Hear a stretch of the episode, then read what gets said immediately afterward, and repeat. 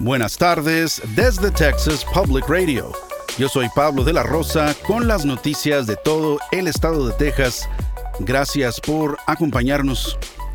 El congresista de San Antonio, Joaquín Castro, dijo que el intento fallido de llevar a cabo un juicio político de destitución en contra del secretario de Seguridad Nacional, Alejandro Mayorkas, el martes fue una farsa. El proceso fue una farsa. Los cargos son una farsa. Y la pregunta es, si ese es el caso, ¿por qué se tomaron la molestia de hacerlo? Castro habló en el Pleno de la Cámara y dijo que la votación, que fracasó con 214 votos en contra y 216 a favor, fue un intento de la Cámara que está controlada por republicanos de distraer al público ante la falta de logros en esta sesión. No hubo nada en educación, nada en atención médica, nada sobre la creación de empleos, nada sobre el medio ambiente nada sobre mantener a las personas seguras. Esto es lo que hacen, montan un circo. Otros críticos del esfuerzo liderado por los republicanos para destituir a Mallorcas dicen que no se cumplieron los estándares constitucionales para su destitución.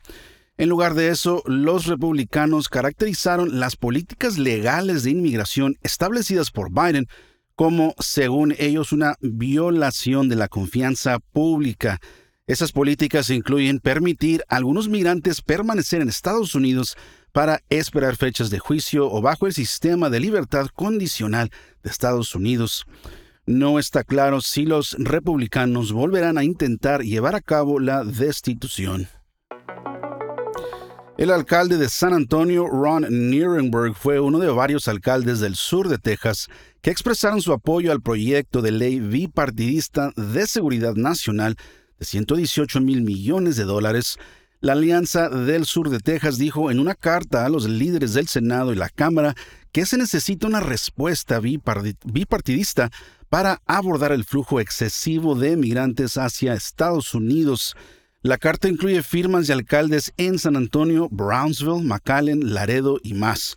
Los críticos de ese mismo proyecto de ley dicen que va demasiado lejos a limitar el asilo legalmente protegido y aumenta el encarcelamiento de migrantes que no han sido condenados por ningún delito. Los alcaldes del sur de Texas solicitan que se apruebe pronto el proyecto de ley.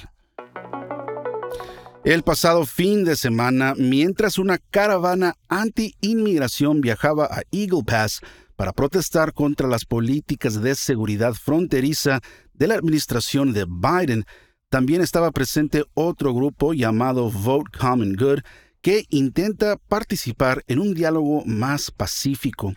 La caravana anti-inmigrante que se hace llamar God's Army, que significa el ejército de Dios, afirmó que están obedeciendo las enseñanzas del cristianismo al exigir el cierre de la frontera y la deportación de los migrantes. Esos organizadores dicen que ellos están en una misión para oponerse a quienes llaman los globalistas, una frase que los nacionalistas blancos en Estados Unidos han utilizado tradicionalmente para describir a políticos o grupos que fomentan la integración económica global, la cooperación internacional y otras formas de multiculturalismo.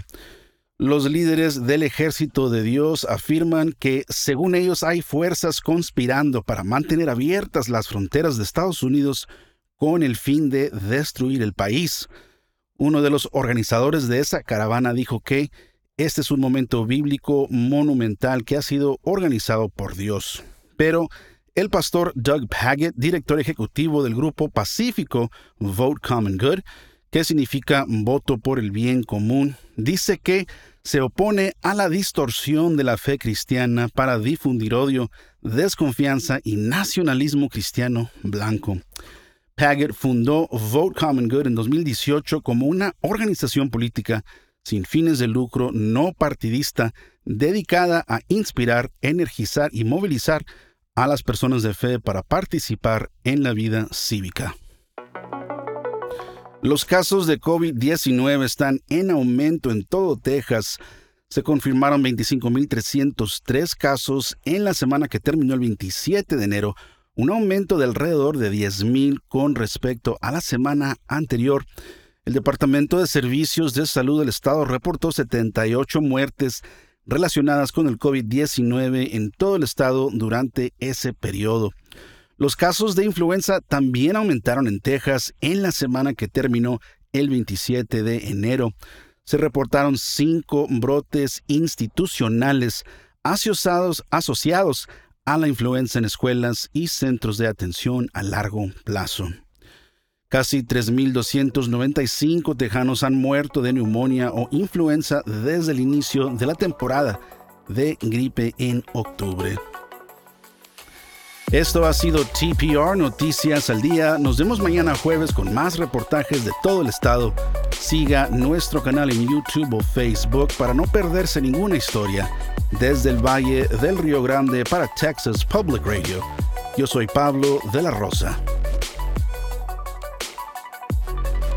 Con el equipo de investigación especial más grande de Texas, hemos recuperado más de 13 y medio millones de dólares. Protegiendo a negocios como el suyo, somos un socio luchando contra el fraude en la compensación para trabajadores. Su negocio es más seguro, más fuerte, mejor con Texas Mutual.